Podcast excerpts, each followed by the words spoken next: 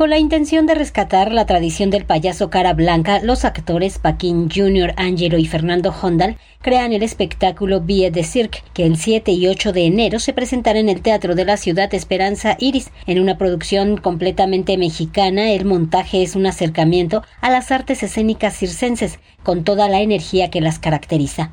A diferencia del payaso Augusto, el cara blanca es un ser casi perfecto, dice Angelo, payaso cara blanca ser la contraparte del Augusto. Si bien él es el tonto, el cara blanca es el perfeccionista, el que en ningún momento puede fallar, el que no comete errores, el que le jala las orejas al Augusto. Sin embargo, nosotros podemos ver la imagen del Augusto y del cara blanca en una caricatura, como por ejemplo Tommy Jerry. Ahí hay un cara blanca y ahí hay un Augusto. La idea de los tres creadores fue tener en una sola propuesta todos los elementos que conmuevan al espectador, que lo tengan en vilo sin la necesidad de las palabras ni acrobacias impresionantes. Buscan que el espectador regrese a creer en el circo y lo hacen en complicidad con Angelo, que con 18 años de carrera y presentaciones en más de 25 países es uno de los mejores cara blanca que existen.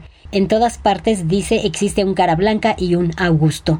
Podemos ver un cara blanca y un Augusto en una película de Charlie Chaplin, cuando el, el cara blanca se convierte, vamos a decir, el policía al que normalmente golpea y él se convierte en el Augusto. Cara blancas y Augustos vamos a encontrar en todas partes, pero no conocemos. Paquín Jr., Angelo y Fernando Hondal han buscado que el payaso regrese a su origen. Comentan que se recurre a otras alternativas para sobrevivir, pero a ellos les interesa que resulte entrañable.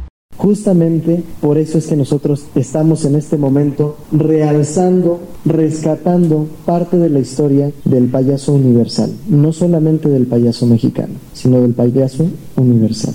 Vie de Cirque será la primera actividad del Teatro de la Ciudad Esperanza Iris en el 2023. Ofrecerá funciones el 7 y 8 de enero a las 19 y 18 horas, respectivamente, en Donceles 36 en el Centro Histórico. Para Radio Educación, Verónica Romero.